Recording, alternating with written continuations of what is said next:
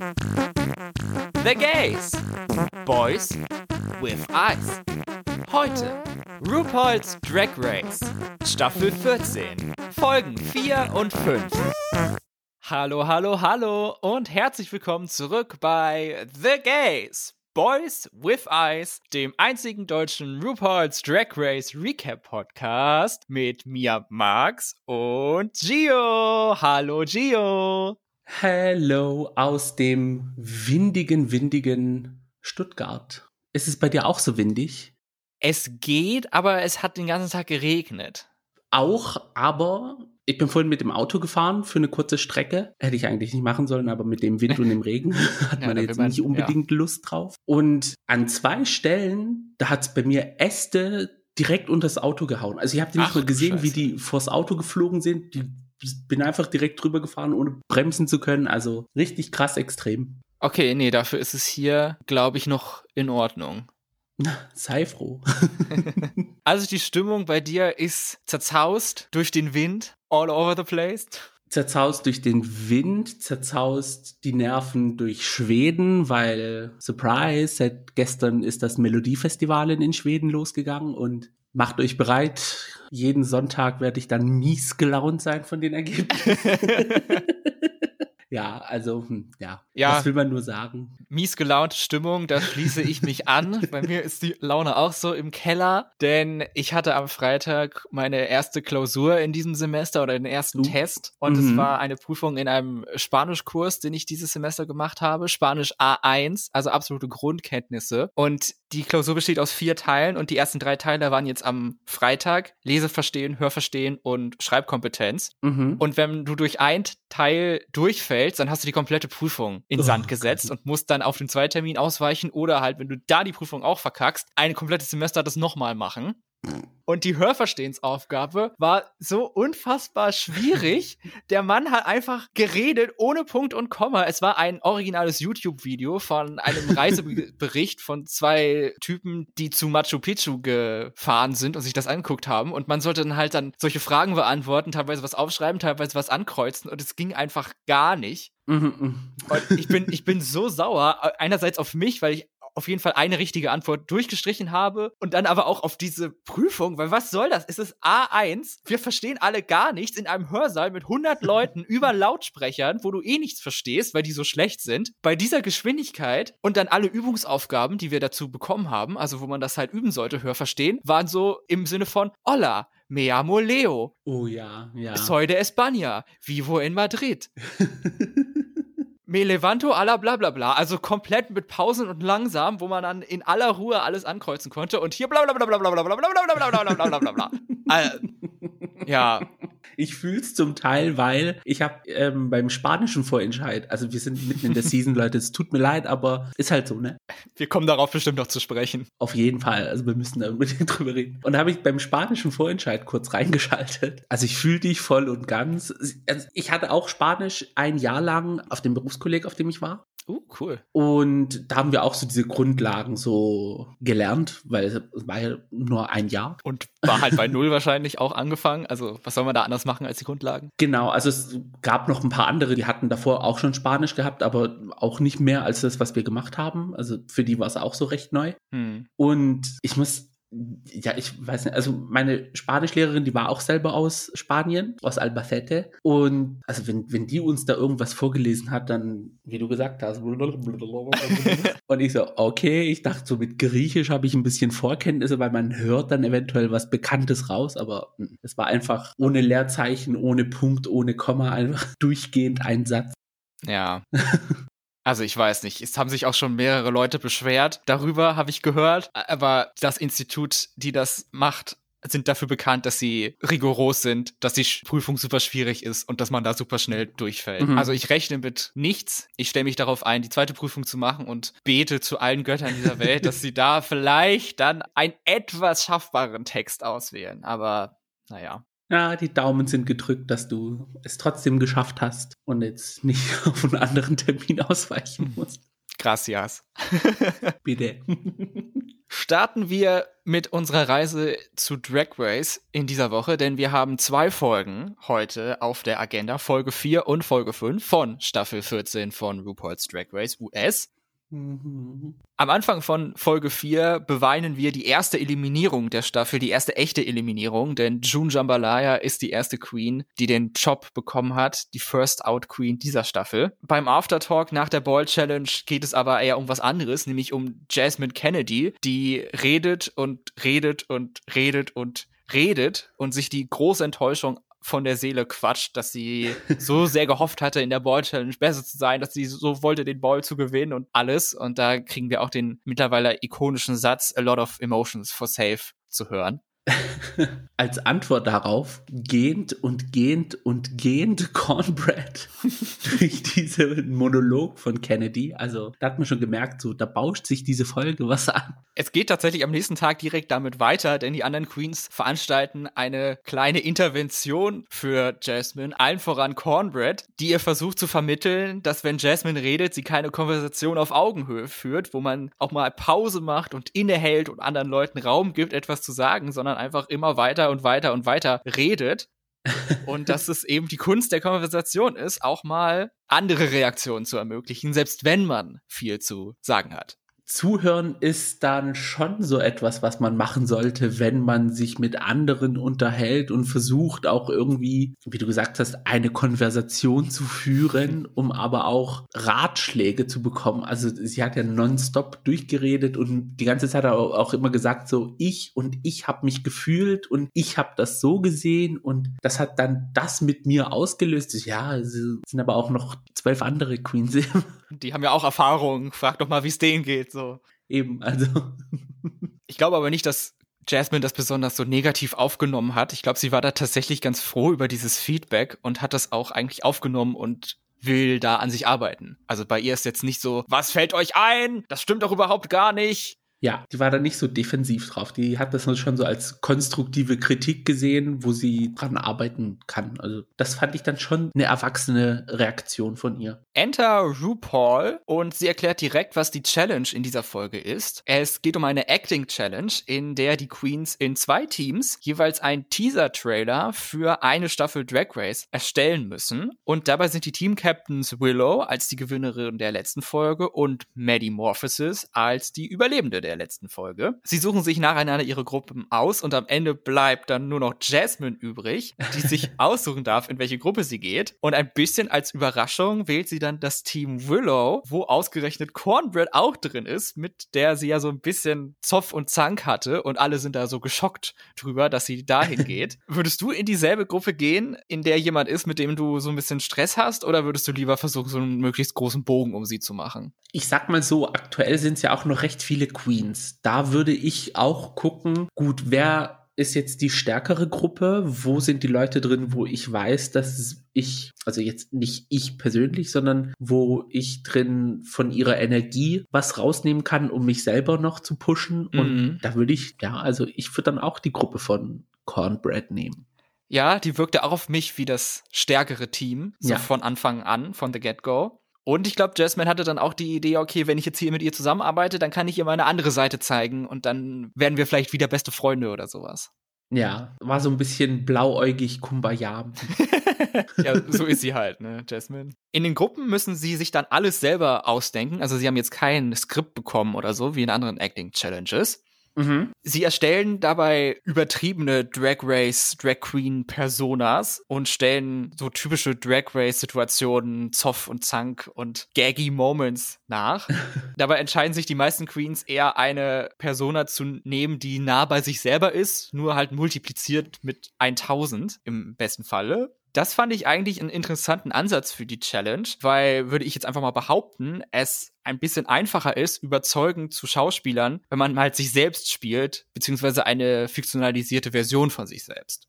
Ich fand an sich die Challenge sehr cool, dass man so einen Trailer mal macht. Und da hast du halt alles. Du kannst hast halt Comedy ist ja die Grundbasis. Du schreibst dein eigenes Skript, du hast dein eigenes Drehbuch, du musst dann auch selber übertrieben overacten. Also an sich eine coole Challenge, ja. Ja, viel Potenzial. Mhm. Und da gibt es sich dann auch, dass man eigentlich seine Persona spielt, wenn man auch so eine outgoing Person ist, dass man es komplett übertreibt, einfach Tits out, Party. und was ich sehr lustig fand, dass sie tatsächlich Szenen aus dieser Challenge in den echten Season-Trailer mit eingebaut haben. Ja. Da war ich ja am meisten geschockt, als ich das Video dann am Ende gesehen habe, von wegen, oh, diese Szene kann ich und diese Szene kenne ich. Das war ja witzig. Die haben halt gut Futter gegeben für den Trailer. Die Proben verlaufen dann auch, ja, so wie Proben halt laufen, manche besser, manche schlechter, wie das halt eben ist und wie man uns das immer zeigt. Manche irreführend.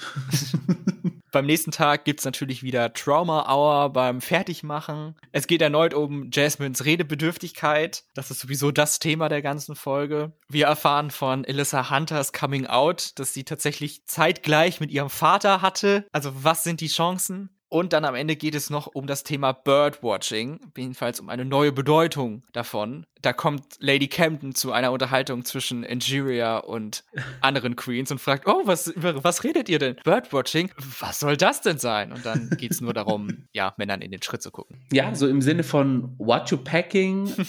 Michelle Visage sagt ja auch, do you wanna see gay shit?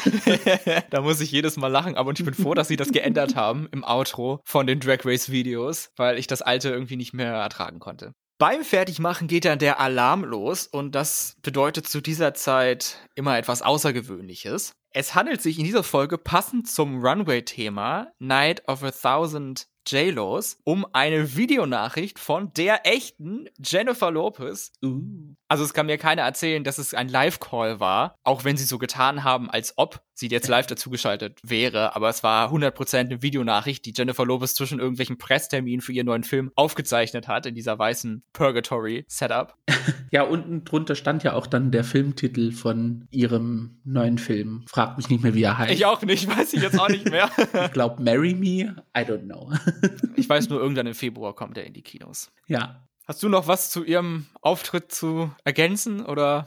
Ich fand es sehr schade, dass sie nicht im Studio war, weil es war nur zugeschaltet, wie wir dann zum Ende hin gesehen haben. Ich hätte dann ihre, gern ihre Reaktion gesehen, wie sie auf ihre Outfits reagiert. Oh ja, das wäre cool gewesen. Ja, schade. Aber es gab eine andere Guest Judge in dieser Folge und das ist Lonnie Love, die wir ja auch hm. sehr oft in der letzten Staffel schon gesehen haben. Ja, da war ich aber auch froh, dass sie da war. Es gibt ja auch Gerüchte angeblich, dass einer der zwei Boys demnächst aussteigen soll oder ersetzt werden soll mit Lonnie Love. Who knows? Ich wollte fast sagen, Lonnie Love, die bessere Ross Matthews, aber eigentlich mag ich Ross, also von mir aus kann er bleiben. Aber Lonnie kann auch gerne dazukommen. Ja, wie gesagt, es sind nur Gerüchte. Wir werden es dann bei Staffel 15 sehen. Jubiläumsstaffel, da kann man mal so eine Runderneuerung im Judges Panel machen. Möglicherweise. Ja, why not? Reden wir über den Runway, A Night of a Thousand J-Los. Mhm.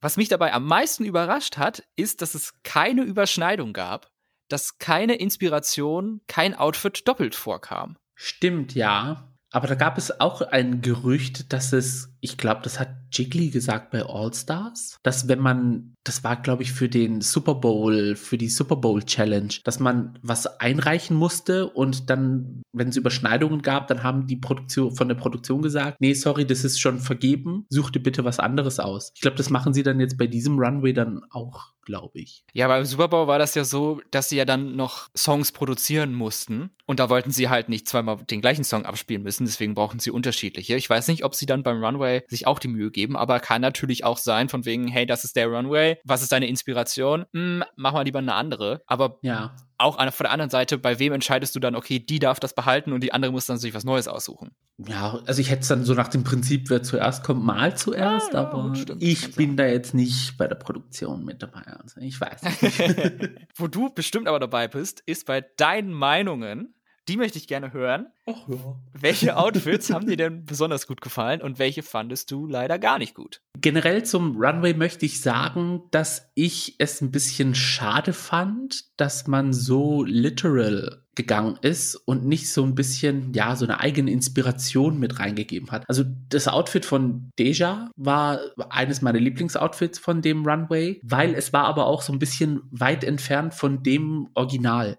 Weißt du, wie ich meine? Also die hat ja. dann so, ein, so einen eigenen Spin mit reingegeben, dass sie halt nicht dieses Versace-Muster von diesem Umhang genommen hat, sondern komplett in Royal Blau. Okay, ja, der Bodysuit hätte natürlich ein bisschen teurer aussehen können, aber ich sag mal so, man hat ja nicht die gleichen Ressourcen wie eine J-Lo. Ja. Dann so Geschichten, wo man dann halt das Originalkleid trägt, so wie Carrie Colby. Ja, es ist imposant, es ist ein wunderschönes Kleid, aber ist es kreativ? Ist, ist, ist da irgendwie dein Twist mit dabei, außer die Schuhe, die anders waren als die von J-Lo und die Haare natürlich? Also. Ja, kann ich verstehen. Carrie hatte, wie gesagt, das echte Revival-Kleid. Also es war nicht das echte von damals, sondern bei einer, ich glaube, 2019er Fashion Show, wo sie, wo J-Lo das ja. nochmal getragen hat, hatte Carrie die sich, dieses Kleid sich gesichert. Ich glaube, gerade weil es dieses Kleid ist, dieser Iconic, Iconic ja. Moment von Jennifer Lopez, fand ich schon hier ziemlich beeindruckend und das fanden die Judges ja auch. Aber ich verstehe auch, was du meinst. Einfach das anziehen, was sie anhatte oder das eins ja. zu eins nachbauen, kann man machen, aber sich davon inspirieren lassen und das vielleicht noch mal eine Stufe drüber machen, mehr Drag da reinbauen, wäre natürlich das Bessere persönlicher, ja, irgendwie so, so, so, so ein persönlicher Pinselstrich. Das hätte mir jetzt mehr gefallen, weil sehr viele Outfits waren wirklich original. Also auch Jasmine Kennedy. Man hätte theoretisch sagen können, es war das Originalkleid vom Look her. Also. Sehr, sehr ähnlich, ja. Und da hätte ich mir so ein bisschen gewünscht. Zum Beispiel Nina Bonina Brown, als sie den Lady Gaga Runway hatten. Das Kleid, was Gaga anhatte, das war ja eigentlich ein Kleid. Und Nina hat dann draus einen Bodysuit gemacht so einen Twist, dass man halt, okay, ich nehme die Inspiration der Stoffe, ich nehme den Schnitt, aber mache was komplett anderes draus. Das hat mir so ein bisschen gefehlt. Hattest du auch Outfits, wo du sagst, ach nee, das war ein kompletter Fehlgriff oder da hätten sie lieber zu Hause bleiben sollen damit? Ja, meine Zwillingsschwester Georges. ja, habe ich auch auf der Liste. Also ja, ich, ich weiß nicht, ist, ja, also die Cutouts, die sahen sehr nach in fünf Stunden geht der Flug, schaffe ich es noch, die Dinger auf dem Bodysuit zu kleben. Also ja, es sah jetzt nicht so rich aus wie andere Outfits. Und ich weiß auch nicht, was diese Staffel hat mit diesen schlechten Nude Illusions. Jeder, der hier irgendwie was mit Nude macht, wählt einen Stoff, der total anders ist als der Hautton. Ja. Was einen total stört, also was mich total stört. Ja, das ist mir bei Deja auch aufgefallen. Ja, in der letzten Folge, glaube ich. Ja, sie ist auch viel zu hell in ihren äh, Nude Illusions für das, was eigentlich ihr Körperton ist, also ihr Hautton. Genug vom durchwachsenen Runway, wenn man nochmal so drüber nachdenkt. Kommen wir zu den Trailern. Als erstes haben wir den Trailer von Team Willow zusammen mit Cornbread, Lady Camden, Bosco, Jasmine, Carrie und Georges. Mhm. Ich fand am besten in der Gruppe Willow und Lady Camden, weil sie für mich die besten Charaktere hatten. Willow als eine Queen, die gar keine Ahnung hat, was Drag Race ist und eigentlich bei The Bachelor oder beim Bachelor mitmachen wollte und die ganze Zeit nach Jeffrey Boyer Chapman gesucht hat. und Lady Camden, die eine Queen gespielt hat, die eindeutig aus UK kommt, aber halt so getan hat, als wäre sie die absolute US-Patriot Nummer 1 Person. Von mir aus hätte der ganze Trailer nur aus den beiden bestehen können. Ja, da stimme ich dir zu. Da muss ich aber sagen, Willow Pill war die Hauptdarstellerin und Lady Campton die Supporting Actress. Also wenn es dann Oscars für geben würde, dann wäre diese Einteilung da. Persönliche ja. Meinung. ja, für mich hätte es dann, wie gesagt, auch sein können, dass sie sich beide um die Hauptdarstellerin-Nominierung bewerben hätten können, hätte man aber den Trailer anders machen. Weil, weil so präsent ist mir Lady Campton nur gewesen in dem einen Ausschnitt aus dem Confessionals und dann zum Schluss, wo sie dann so God bless America sagt. Aber ja, so sonst war sie jetzt nicht so arg in meinem Kopf. Aber ja, Willow habe ich dann halt mit ihrer Entrance im Kopf, mit dem Rumschreien, wo sie dann sucht im Antakt. Und ja, also mein Favorit aus der Gruppe eindeutig Willow Pill wen ich am schlechtesten aus der Gruppe fand, als ich es mir jetzt nochmal angeguckt habe, habe ich mich die ganze Zeit gefragt, Moment mal, ist sie das? Nee, sie ist in einer anderen Gruppe, oder? Hä, aber sie sieht doch so aus, weil Jasmine Kennedy hatte nur diese eine Szene am Anfang, wo sie halt einfach nochmal das nachgespielt haben, was die echte Storyline mit Jasmine ist, dass sie so viel redet und ja. dann von den anderen zusammengestaucht wird. Und sonst hatte sie keine Speaking Role, sie war immer nur im Hintergrund und auch nicht präsent im Hintergrund. Also es gab Queens, die im Hintergrund waren, aber sie sind einem trotzdem aufgefallen. Da muss ich sagen, Georges zum Beispiel, da kann ich mich an zwei Szenen erinnern, wo sie einmal so eine Tartanbahn gezeigt haben und Cornbread ist gerannt und die anderen sind dann an ihr vorbeigezogen und da ist Georges dann so einfach so vorbeigesprungen und da ist sie mir so präsent gewesen und dann halt mit der Konversation mit äh, Carrie, wo sie zu ihr gesagt hat, so ja, es tut mir leid, dass du nicht so wunderschön bist wie ich. Und da ist, ist sie mir auch noch im Kopf, aber Ken, aber Jasmine komplett, ich wüsste gar nicht, wie sie dann aussehen würde in Drag aus dieser Challenge. Ja, also ganz, ganz seltsam, dass sie da echt keinerlei Screentime hatte. Ja. Kommen wir zur zweiten Gruppe, das Team Medimorphosis mit Diabetes, Deja Sky, Angeria, Alyssa Hunter und Orion. Bei der Gruppe muss ich sagen, ich habe keine Notizen. Also mir hat es nicht nicht gefallen, aber wirklich gefallen hat es mir auch nicht. Also du, du hättest ja eher gesagt, so die haben geflatlined? Also ich weiß nicht, ich weiß, keine Ahnung, aber ich kann damit wirklich irgendwie gar nichts anfangen. Ich meine, da waren Iconic Moments dabei zwischen Injuria und mit Deja auch. Auch Maddie ja. fand ich eigentlich ganz witzig, mhm. aber irgendwie hat mir das gar nichts gegeben. Okay. Ich fand Deja sehr lustig. Angeria natürlich. Maddie hatte auch ihren iconic Moment mit dieser And Here Comes the Dancing Queen und ist dann in so einem crunchy Ratschlag reingekommen. Also, ja, die einzige, wo ich gesagt hätte, die war ein bisschen so out of place, war Alyssa Hunter, weil sie hat sich dann nicht so mit den anderen, ja, irgendwie, das war dann so, so ein komischer Standout. Also, sie war irgendwie so eine ganz eigene Persona. Im negativen Sinne Standout, ja. Ja, leider. Aber es war jetzt nicht so schlecht, dass ich gesagt habe, ja, es ist ein Kritikpunkt. Aber ich fand jetzt die Gruppe so an sich lustig. Auch mit der Challenge, wo sie die Kuh einfangen mussten. ja, das stimmt. das war ganz witzig, wo sich Deja als Kuh verkleidet hat. Ja, also fand ich nicht schlecht. Die Judges auch nicht, denn zwei der Top Queens kommen aus dieser Gruppe. Das sind Deja Sky und Angeria Paris von Michaels. Mhm. Dazu gesetzt noch Willow Pill. Und die Bottom drei sind Carrie Colby, Alyssa Hunter und Cornbread. Bei Cornbread war ich so ein bisschen überrascht. Eigentlich bei Carrie so auch so ein bisschen, aber da konnte ich es ja. noch eher nachvollziehen. Ich hätte dann eher Georges tatsächlich, weil sie halt so dargestellt wurde, die Folge über, dass es bei ihr knapp und kritisch werden könnte. Mhm. Oder halt eben Jasmine, weil sie keinerlei Screentime hatte und man sich vergessen hat. Ja. Aber ich glaube, sie wollten Cornbread so einen kleinen TED-Talk geben. Deswegen musste sie in den Bottom 3 sein, um ihr nochmal so ein bisschen Mut zuzusprechen, um sie so ein bisschen anzupushen, glaube ich. Ja, also ich glaube, sie wollten mit Cornbread reden. Carrie, ich weiß nicht. Also für mich war die Bottom 3 irgendwie so ein Setup. Ich weiß es nicht. also ich sehe es genauso wie du. Ich fand dann auch Jasmine Kennedy ist komplett untergegangen. Georges war jetzt auch nicht so in der Challenge, dass man gesagt hat, okay, es ist ein Safe und wenn Safe, dann ein Bottom Safe, aber das Outfit war dann nicht so auf dem Niveau wie die anderen Queens. Ja. Da hätte ich dann eher gesagt, so ja, das Outfit hat es leider nicht rausgerissen, also Bottom. Und ich hätte mir auch noch Orion in den Bottom vorstellen können, statt Jasmine zum Beispiel. Ja, an Orion kann ich mich gar nicht erinnern. Ja, also, also man hat, also Auswahl war da. Aber dann komischerweise, ich, also ich hätte eindeutig gesagt, das Outfit von Carrie rettet sie, weil es ist halt das Original. Mhm. Aber ich, auf der anderen Seite hat sie dann gesagt, in dem Outfit kann ich nicht lip sinken, weil wenn ich es irgendwie kaputt mache, dann hängen die mich auf. Ja. Und dann glaube ich, war das das so eine Geschichte, die dann mit reingespielt? Also hätte sie es nicht gesagt, wären sie wahrscheinlich irgendwie auf jemand anders ausgewichen. I don't know. Und ja, bei Alyssa hätte ich auch gesagt, das Outfit rettet sie, weil das fand ich auch eigentlich nicht schlecht. Nach dem, vor allem nach dem Reveal, als sie dann dieses glitzernde silberne Korsett unter dem Oberteil getragen hat. Also, ja, I don't know. Ja, man weiß nicht genau, wie es dazu kommen konnte und trotzdem haben wir eine Bottom Two und das sind Alyssa Hunter und Carrie Corby. Comrade ist dann natürlich safe. Mhm. Aber bevor wir dazu kommen, natürlich noch Congratulations an die Gewinnerin und die heißt in dieser Folge erneut, muss man sagen, Angeria. Woo. Herzlichen Glückwunsch. Congratulations. Verdient in deinen Augen? Für mich hätte es auch Deja sein können. Ja.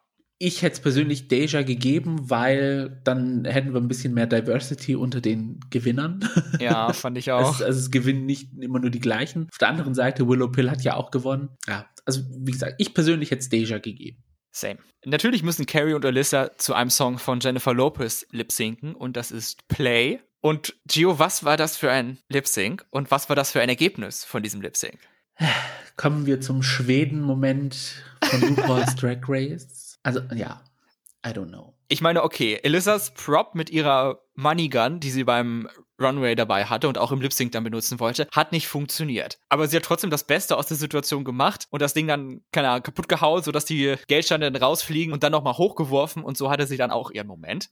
Ja. Und bis auf diesen kleinen Misstep war ihr Lip Sync, fand ich, flawless, engaging, funny, abwechslungsreich. Und ich habe mich die ganze Zeit gefragt, okay, was bringt Carrie noch? Was passiert hier noch? Okay, sie bringt gar nichts mehr. Was verkackt dann Alyssa? Okay, deswegen, also naja fragt mich, äh, ja, also, ja, ich meine, wie du merkst, ich bin sprachlos. also ich, ich kann es wirklich nicht erklären. Ich fand Alyssa auch stärker in dem Lip Sync. War es jetzt irgendwie spot on 100 Prozent? Hm, ja, sagen wir mal 95 Prozent in meinen Augen. Mm. Dann halt, ja, ich weiß nicht, bei anderen Queens hätte man das mit dem Money Gun irgendwie rausgeschnitten. Ja, keine Ahnung. Also Carrie hat da wirklich so auf 30 Prozent abgeliefert und ja, mehr war es jetzt nicht. I don't know. Ich, ja, ich weiß nicht. das, ah, mich regt's halt so auf, weil das halt so, so ein Setup war mit diesem Kleid, weil sie gesagt haben, das ist Originalkleid. In dem Kleid kann ich nicht lip sinken. Dann ist es ja klar von der Produzentenseite aus, oh, da müssen wir unbedingt was draus machen. Und äh, dann haben wir eine Queen, wo das Fandom schon seit Ewigkeiten schreit, dass Queens mit Sprachbarriere so benachteiligt werden. Ja. Und dann hat Alyssa auch komplett ab. Also ich habe Alyssa nie im Leben so früh rausfliegen sehen. Und dann hat sie ein Lip-Sync gemacht, das eindeutig besser war als Carrie, aber ich weiß nicht, wollten sie jetzt irgendwie keine Queen rausschicken, die das Originalkleid von JLo getragen hat? Wollten sie sich nicht schlecht mit JLo darstellen? Keine Ahnung. Also. Ja, ich bin überfordert. Für mich wirkt es auch sehr wie Favoritism, von wegen, okay, wir wollen noch mehr mit Carrie machen, wir wollen noch mehr von ihr zeigen. Deswegen bleibt sie jetzt und Alyssa ist dann leider das Bauernopfer, die jetzt ja. leider als zweite Person in dieser Staffel gehen muss. Also, ja. Natürlich hat sie auch nicht das goldene Ticket. Das heißt, dann tatsächlich für Alyssa Sachet Away. It's chocolate. Was mich aber sehr freut an der Stelle, beziehungsweise nicht freut, aber erleichtert so, dass sie selber überhaupt nicht traurig oder verbittert darüber ist oder am Boden zerstört, sondern sie echt das Positive aus der Situation zieht, von wegen, ja, ich war hier, ich habe viel von mir gezeigt, was ich gut fand. Ja. Ich habe es in die Sendung geschafft und das ist doch toll. Und ja, sie hatte starke Momente, auch wenn diese vielleicht nicht von den Judges so gewürdigt wurden, wie sie vielleicht hätten sein sollen. Genau, und so ein Mistreatment von den Judges ist ja meistens immer so ein Indikator, dass man vom Fandom geliebt wird als Robbed Queen. ja. Das ist manchmal mehr wert als der Sieg.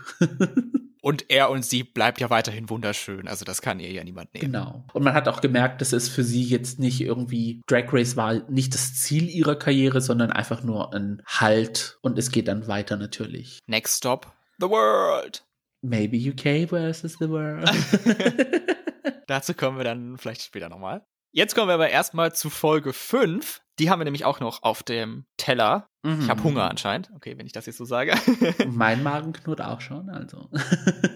Beim D-Dragging, dann hören wir von Bosco und von Lady Camden, dass sie sich beide ja darüber ärgern, dass sie bisher noch keine Challenges gewinnen konnten in den vier Competitive Episodes, die sie jeweils hatten. Und dass sie sich jetzt richtig ins Zeug legen wollen und jetzt unbedingt auch jetzt in dieser Folge richtig durchstarten. Mhm. Da hatte ich ja ein bisschen Angst, weil normalerweise verheißt das nichts Gutes für die Queen, wie, glaube ich, jeder erfahrene Drag Race Watcher oder Watcherin weiß. Ja, eigentlich ist es ein Setup für Bottom 2.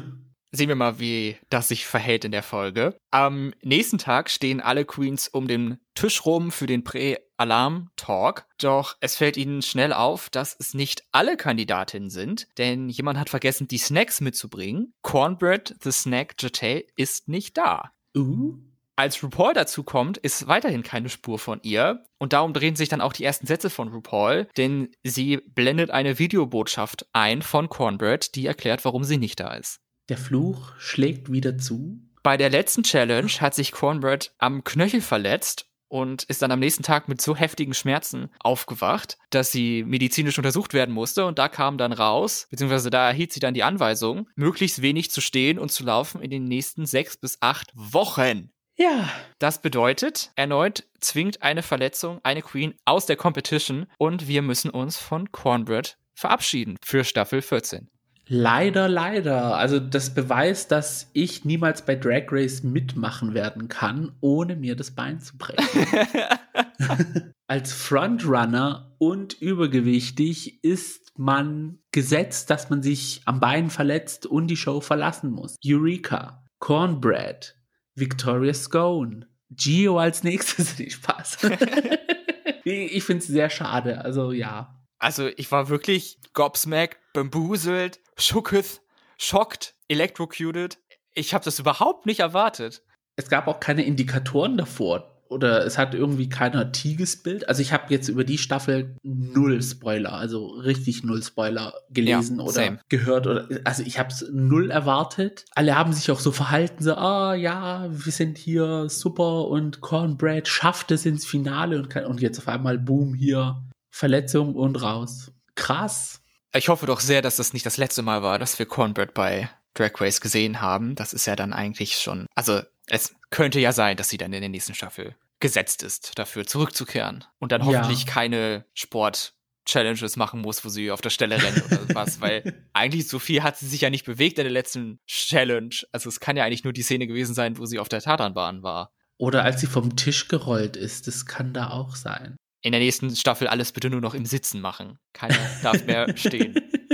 Eine wichtige Nachricht wird dann noch hinterhergeschoben. Cornbread hatte nicht das goldene Ticket, was ihr dann sowieso nichts genützt hätte, weil selbst das oh. hätte ihr nicht davon geholfen, auszuscheiden. Ja. Da möchte ich auch noch eine Sache in Antakt ansprechen, denn dort haben wir gesehen, wie Cornbread tatsächlich die Tafel auspackt und da haben wir es dann auch nochmal gesehen. Auf den Tafeln steht tatsächlich der Name der Queen drauf. Ich war ja da so ein bisschen verwirrt, ob sie das tatsächlich darauf geschrieben haben oder nur auf so eine Liste auf dem Klemmbrett. Aber es steht wohl tatsächlich auf der Tafel selber und das schmälert natürlich ungemein die Möglichkeiten der Produktion, bei dem goldenen Ticketspiel zu betrügen. Ja, jetzt wo du es erwähnst, fällt mir auf, dass ich an Takt gar nicht geschaut habe. habe ich jetzt eine Hausaufgabe nach der Aufnahme? Es ist ein einziges Trauerfest, weil wir da sogar zwei Queens beweinen müssen in der Folge. Aber ja. für die Sache mit der Schokolade äh, lohnt sich auf jeden Fall. Wir sagen also Goodbye Cornbread for now und Hello Business as usual. Die Show must go on. Zuerst mit einer Mini-Challenge, die dazu dient, die Queens in die Teams für diese Folge aufzuteilen. Dabei muss jeder einen Ballon zum Platzen bringen, der vor dem Popo von einem der Pit Crew Members hängt. Mhm. Und natürlich die einzige Variante, um diesen Ballon zum Platz zu bringen, ist mit einem, im Idealfall einem, kräftigen Stoß. Ja. Wenn das nicht reicht, geht auch noch mal ein paar mehr oder Bryce oder Bruno müssen eben auch selber mithelfen und sich ein bisschen selber in die Richtung der Queen bewegen. Selbst ist der Power Button. Wie cringe war diese Situation für dich mit anzuschauen? Wenn die Queen es beim ersten Mal geschafft hat, nicht cringe. Wenn sie mehrere Versuche gebraucht hat, super cringe. Ich fand es generell sehr unangenehm. ich weiß nicht, also ich, was von Bryce weiß man, dass er ein heterosexueller Mann ist und dass man dann erwartet, dass er sowas macht, auch wenn es okay für ihn ist. Hm, I don't know, keine Ahnung, weiß nicht. Also wenn ich das machen müsste, ich hätte, glaube ich, den Ballon mit den Händen so gepackt und so zerrissen, so im Sinne von, oh, ich habe in den Arsch aufgerissen. So. oh Nur um es nicht machen zu müssen. ich finde, ja, weiß nicht, also es geht mir so ein bisschen zu sehr in die Privacy des anderen mit meinem Schrittbereich in seinen Hinternbereich vorzudringen um nicht einzudringen zu sagen. Dazu kam es dann zum Glück nicht. Sonst hätte die Show, glaube ich, nicht das Rating, was sie bekommen hat vom Jugendschutz. Ja, dann hätten wir die Show auf Pornhub geschaut und nicht auf Aus den Ballons fällt dann Konfetti und je nachdem, welche Farbe es ist, werden die Queens aufgeteilt. Wir haben das Team Orange mit Deja Sky, Carrie Colby, Georges und Angeria. Das Team Purple mit Jasmine Kennedy, Maddie Morphosis, Willow Pill und Orion Story. Und ein Dreier-Team, weil ja Cornbread ausgeschieden ist. Das Team Grün mit Bosco, Diabetti und Lady Camden. Mhm. Dann erfahren sie auch natürlich, was die Challenge ist, weil zu dem Punkt war das noch unbekannt. Es geht wieder um eine Acting Challenge in Form der Commercial Challenge, würde ich jetzt mal sagen. Die ja. Queens müssen ein Public Service Announcement erstellen für die wunderbare Save a Queen Organization, die sich um die Belange von First Out Drag Race Queens kümmert. Dabei müssen sie die Geschichte von einer Queen erzählen und das Ganze sogar in Reimform und nicht irgendeiner Queen, sondern von echten Drag Race First Out Queens, die die Ehre haben, uns zu besuchen. Das sind Tempest de Jour aus Staffel 7, James Mansfield aus Staffel 9 und Kimura Hall aus Staffel 13. An sich eine sehr coole Challenge, wie bekannt ist, die Commercial Challenge ist auch meine Lieblings-Challenge. Aber dieser Twist mit der Reimform. No, no, no, no. I'm not here for it. Also, nee, hat mir gar nicht gefallen. Magst du generell Reime und Lyrik nicht oder denkst du, das hat einfach bei Drag Race keinen Platz?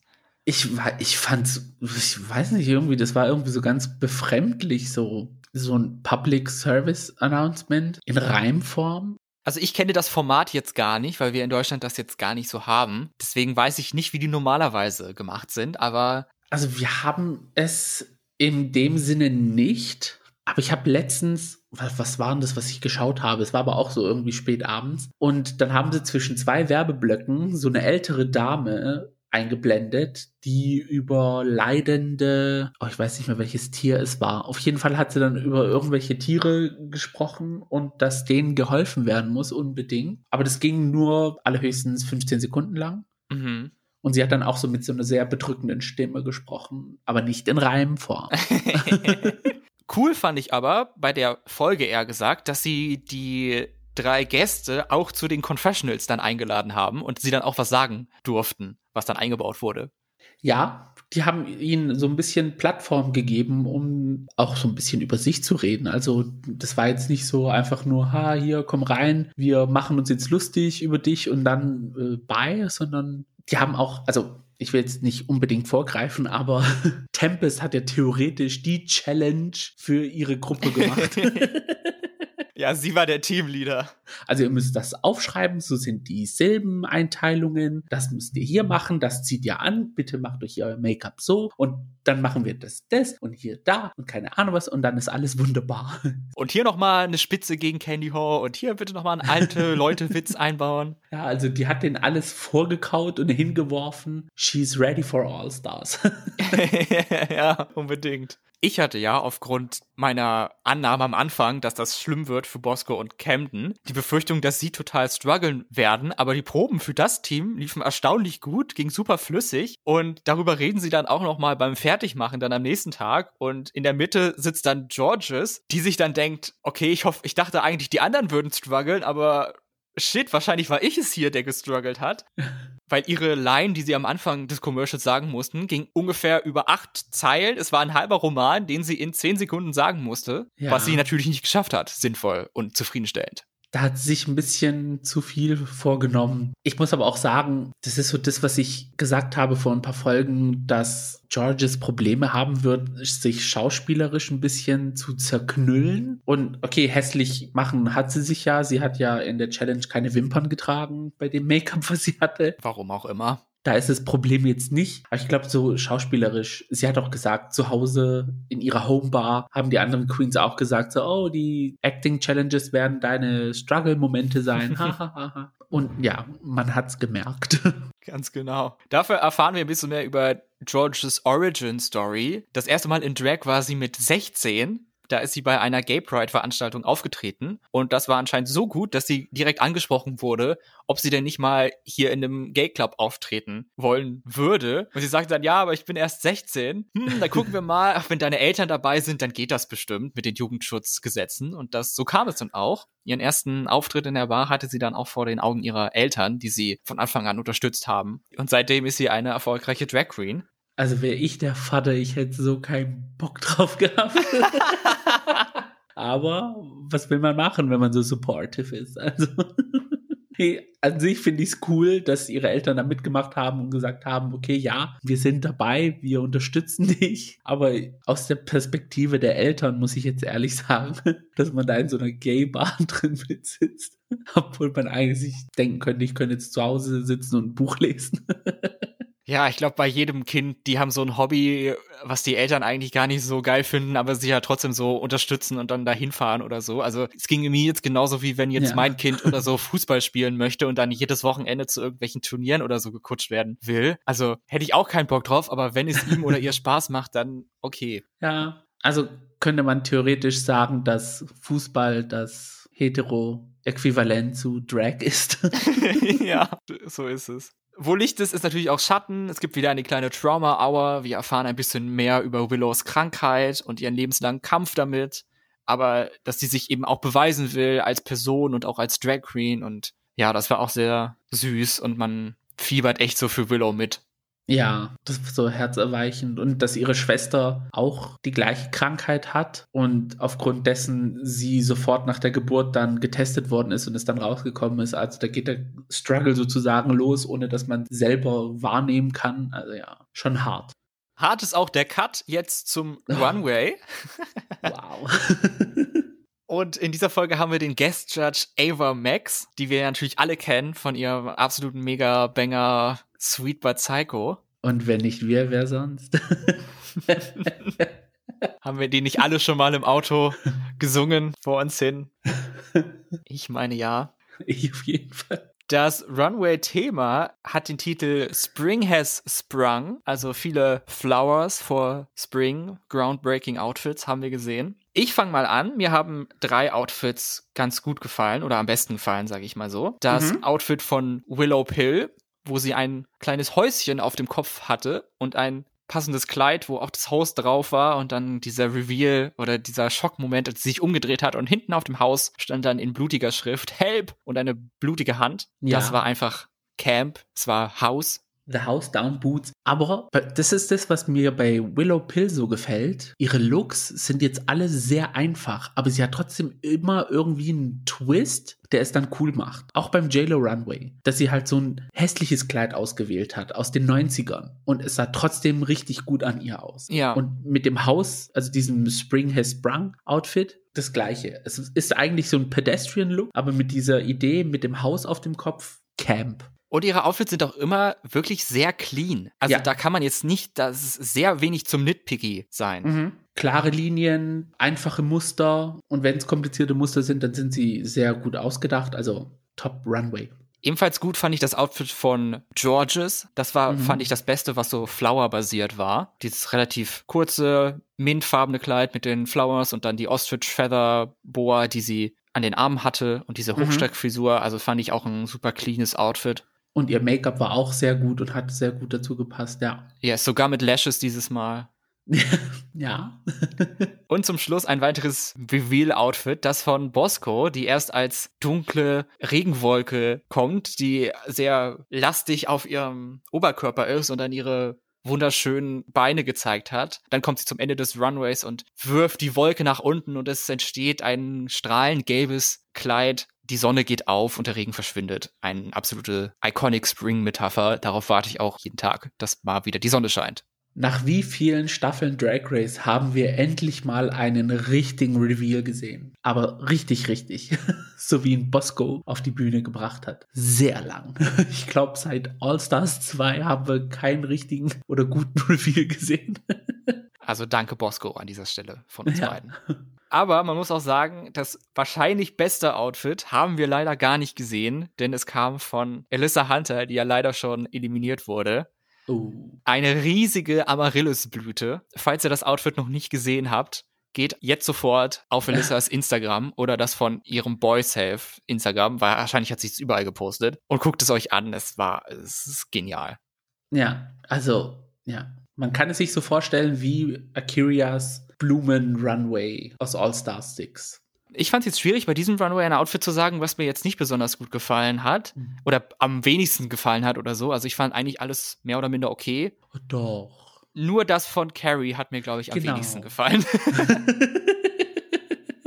sie war halt so eine riesige, auch so eine Blütencreature oder so. Und sie hat sich extra hässlich wahrscheinlich geschminkt, weil sie in der letzten Folge die Kritik von den Judges bekommen hat. Wir wollen dich auch mal von einer anderen Seite anstatt immer nur pretty sehen und so. Und dann kommt sie mit diesem Outfit an und da hat sie auf jeden Fall die Aufgabe erfüllt, äh, hässlich zu präsentieren. Ich weiß nicht, ob es hässlich per se war, aber es war einfach irgendwie sehr off und dann das Grün vom Blumenstiel hat ja gar nicht zum Rest des Kleides gepasst. Mhm. Und ja, ich weiß jetzt nicht, ob, ja, ich weiß nicht. Also Grimassen machen, um sich hässlich zu machen. Der ganz alte Trick. Ja, also sie war stets bemüht, sagen wir mal so. Für mich sah es so ein bisschen aus wie ein Outfit aus einer Sewing Challenge und leider kein gutes. Genau, ja. Reden wir über die PSAs, die wir gesehen haben. Es war ein langer PSA, dann wo jede Gruppe nacheinander kam und dann standen sie nochmal alle am Ende nebeneinander und haben was, nochmal ein paar Leute haben was gesagt. Sehr gut fand ich den Song, den sie da drin hatten. Also den sollen sie gerne bitte nochmal auf den Streaming-Websites hochladen. Den würde ich mir auf jeden Fall anhören. ja, der war schon so gechillt. Hat dir denn das Video gefallen und welche Queens fandest du aus den jeweiligen Gruppen am besten? Standout für mich im positiven Sinne war Lady Campton. Sie hat mir jetzt von, vom Ganzen am Stück am besten gefallen. Auf Platz zwei Bosco. Und ein bisschen enttäuscht war ich dann von Deja. Also ich hatte eher gedacht, dass das ihre Challenge wäre, dass sie dann so diese, ja, Telemarketing-Persona ist. Aber ich glaube, es lag einfach am Reim. An allem sind nur die Reime schuld. Für mich persönlich ja. Ja, negativ dann halt sehr extrem Georges. Und Orion war jetzt auch nicht so weltbewegend, aber das war sie auch nicht in der letzten Challenge.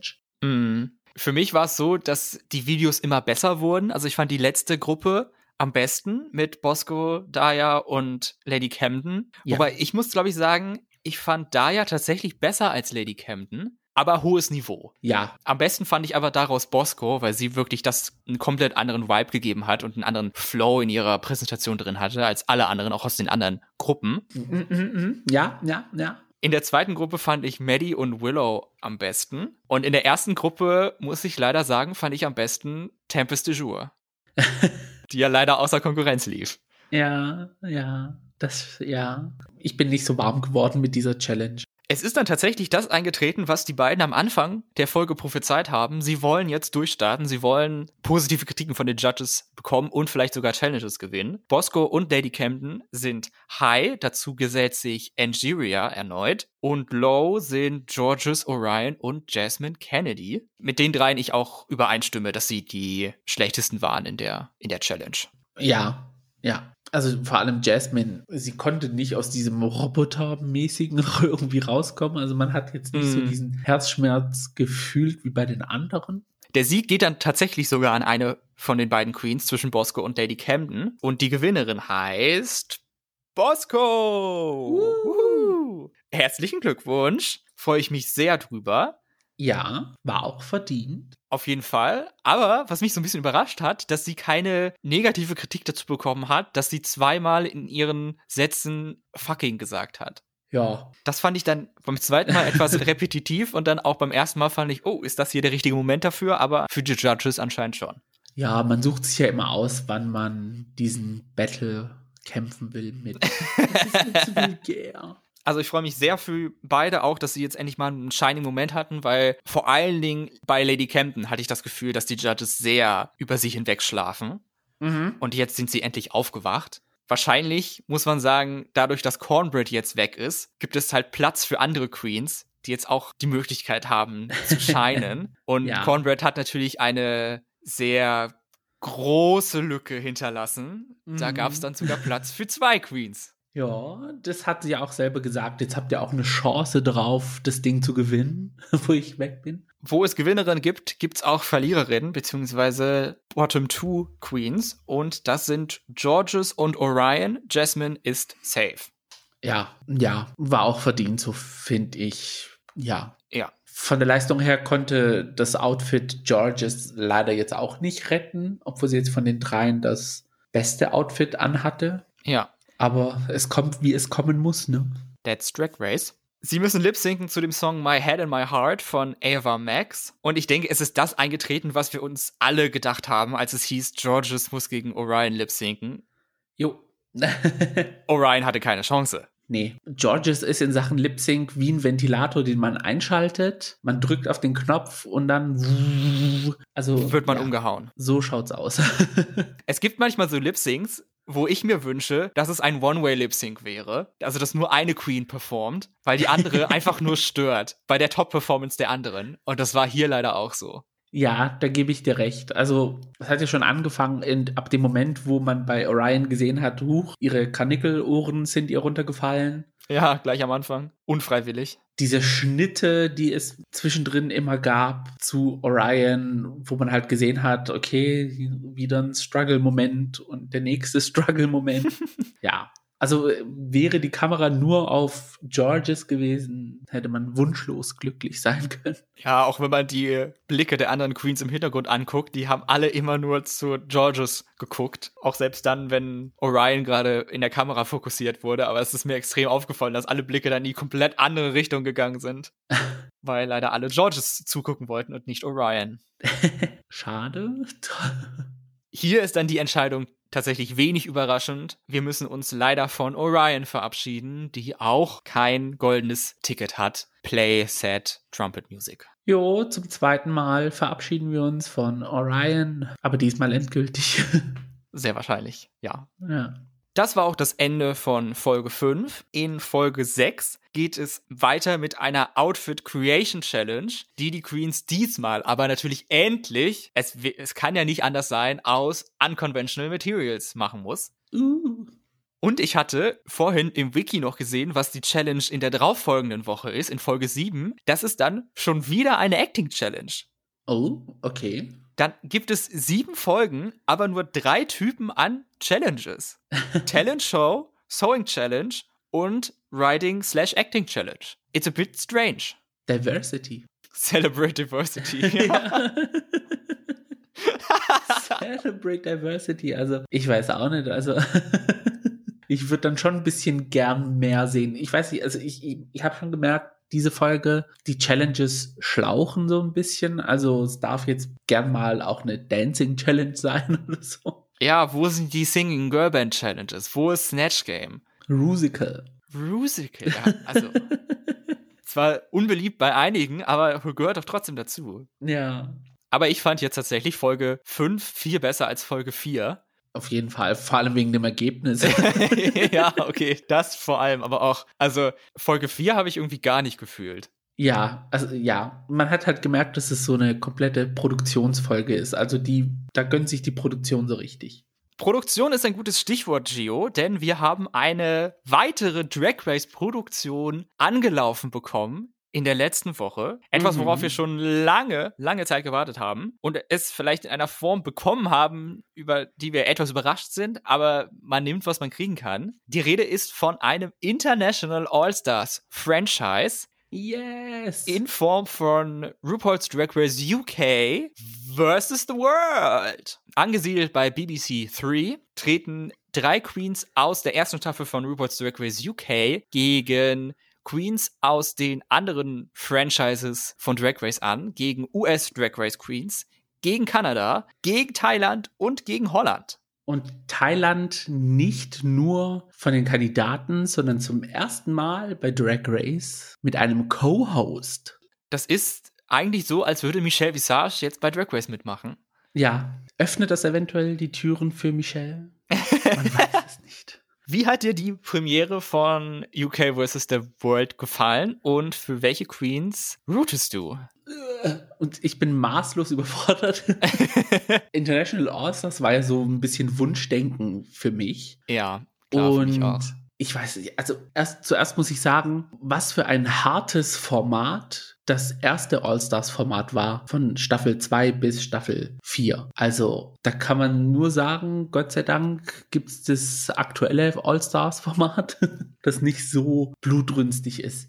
Ja, genau richtig, denn sie haben sich dafür entschieden, das in All-Stars 2 eingeführte Format zu nehmen. Top 2 Queens of the Week lip-sinken und die Gewinnerin eliminiert eine der Bottom Queens. Mhm. Also, ja, wow. Also, ich war von Anfang an für Lemon. Aus Kanada Staffel 1. Genau. Jimbo hat mich so richtig überzeugen können mit den Confessionals, auch aus Kanada Staffel 1. Wo sie das gleiche Outfit anhat wie bei Kanada. äh, das fand ich super witzig. Ist mir auch nice sofort aufgefallen. Und Pangina Heels Gorgeous Out of Drag, Hammer Drag generell mitgebracht, außer jetzt das Lip Sync Outfit. Aber mein Gott. Also ja, es ist, I love it. Es tut weh, aber I love it. ich finde es wirklich schade, dass tatsächlich hier Queens gehen müssen. Mhm. Also, es sind ja auch nur neun Queens, hätte man da nicht sagen können, okay, wir machen einfach jetzt neun Queens immer und dann gewinnt am Ende irgendeine. Es sind ja auch nur sechs Folgen, also es geht super schnell vorbei. Ja. Denke ich. Und es wird, glaube ich, jede Woche sein, von wegen, nein, nicht sie. ich wollte noch mehr von ihr sehen. Ja, aber das ist so dieses, wie es sich halt ausspielt, ne? Aber da fand ich in der ersten Folge auch wieder das Judging so komisch, wo ich mir gedacht ja. habe, wir haben jetzt das Talent, was Jimbo uns gezeigt hat, zweieinhalb Dance Numbers und der Rest war eigentlich einen eigenen Song performen. Und da ausgerechnet da sticht dir Lemon, die ein Hammer Entrance Look hat, eine Hammer Performance hingelegt hat bei der Talent Show und einen Hammer Runway hatte, so bitter auf. I don't get it. Dass sie in den Bottom Two ist, zusammen mit Janie Jacquet aus ja. Holland, fand ich jetzt auch. Also in meinen Augen die beiden schlechtesten oder die drei schlechtesten Talent Show Performances hatten Janie Jacquet verdient in the Bottom. Mhm aber auch die beiden US-Queens, Jujubee und vor allen Dingen Monique Hart. Ja, also ich, ja, ich, I don't know, ich habe es nicht verstehen können. Juju, okay, es ist jetzt das vierte Mal, dass sie in so einem Format mitmacht, wenn man jetzt Queens of the Universe ausschließt. Ja, also da, da habe ich mir tatsächlich mehr erhofft. Ja, sie hat schon wieder eine Ballade gesungen, so wie auch bei der Talent Show in All Stars 5. Also hätte man ja vielleicht auch mal einen anderen Song nehmen können, was aufregenderes. Ja, und bei Monique, beziehungsweise mittlerweile jetzt Mo, war es halt so, dass ich mir gedacht habe, okay, wir wissen, wie du live singst. Warum ist es jetzt zu deinem ersten All-Stars-Vergnügen jetzt eine schlechtere Nummer? Also es war jetzt nicht so imposant wie Brown Cow Stunning. Aber von Brown Cow Stunning hat sie sich ja distanziert mittlerweile. was mich bei Monique am meisten gestört hat, was war das für eine Perücke? Ich habe die ganze ja. Zeit gedacht, das ist jetzt ein Reveal und darunter ist was, aber nee, war es nicht und es war einfach so, war super komisch. Ich bitte die nie wieder anziehen, meiner Meinung nach. Ja, es war irgendwie so ein komischer Tina Turner-Moment, obwohl es nicht Tina Turner war. Ja, I don't know. Es war.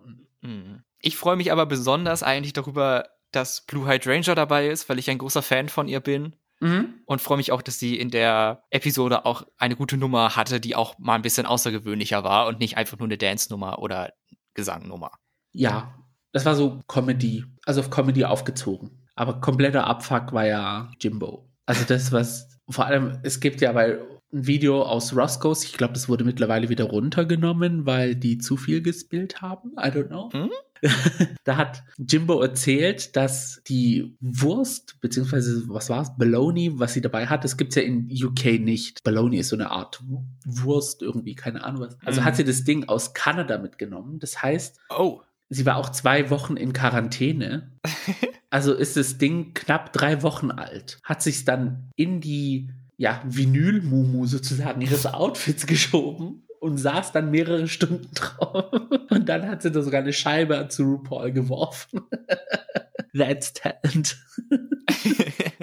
ich muss aber auch sagen, die, diese All-Stars-Atmosphäre, dieses im Workroom dann und reden von wegen, oh, wähl dich deinen Lipstick oder den der anderen Queen oder so, das habe ich schon vermisst. Also da freue ich mich eigentlich wieder, das zu sehen, weil das einfach so unfassbar spannend ist. Ja, das fand ich dann auch cool. Ich so, oh mein Gott, ist ja Ewigkeiten her, dass ich das das letzte Mal gesehen habe.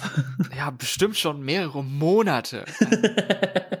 wow. Es macht auf jeden Fall Lust auf mehr, auch wenn es, glaube ich, wirklich eine schwierige Staffel zum Sehen wird, weil man einfach niemanden gehen sehen möchte. Ja, also jede Queen, die die Show verlässt, das wird Herzschmerz geben. Sind wir gespannt, wie es weitergeht. Weiter geht es mit dieser Folge The Gays nicht mehr. Wir sind ans Ende angekommen nach drei Folgen Drag Race, eine im Schnelldurchlauf. Wir hoffen, euch hat das ein bisschen Spaß gemacht. Ihr schaltet hoffentlich bei der nächsten Folge wieder ein, wenn es wieder heißt Hallo, hallo, hallo und herzlich willkommen zu The Gays. Falls ihr mehr von uns hören wollt, findet ihr natürlich alle unsere Folgen bei dem Streaming-Dienst eurer Wahl und mehr Informationen zu uns und der Sendung auf Social Media, bei Twitter und bei Instagram unter dem Handle at gayspodcast. Und falls ihr Kritiken oder Feedback oder Themenvorschläge habt, über das wir mal reden sollen, könnt ihr uns gerne eine E-Mail schreiben an thegays at outlook.com. Und jetzt kommt mein Part. Natürlich dürft ihr auf dem Podcast-Anbieter eurer Wahl uns eine Bewertung abgeben und einen Kommentar, falls das möglich ist. Da würden wir uns sehr drüber freuen. Wir hören uns dann wieder in der nächsten Folge, falls ihr darauf Lust habt. Wir freuen uns drauf und verabschieden uns an dieser Stelle. So schaut's aus. Mein Name ist Max. Mein Name ist Gio. Und das war The, The Gays. Macht's gut. Ciao.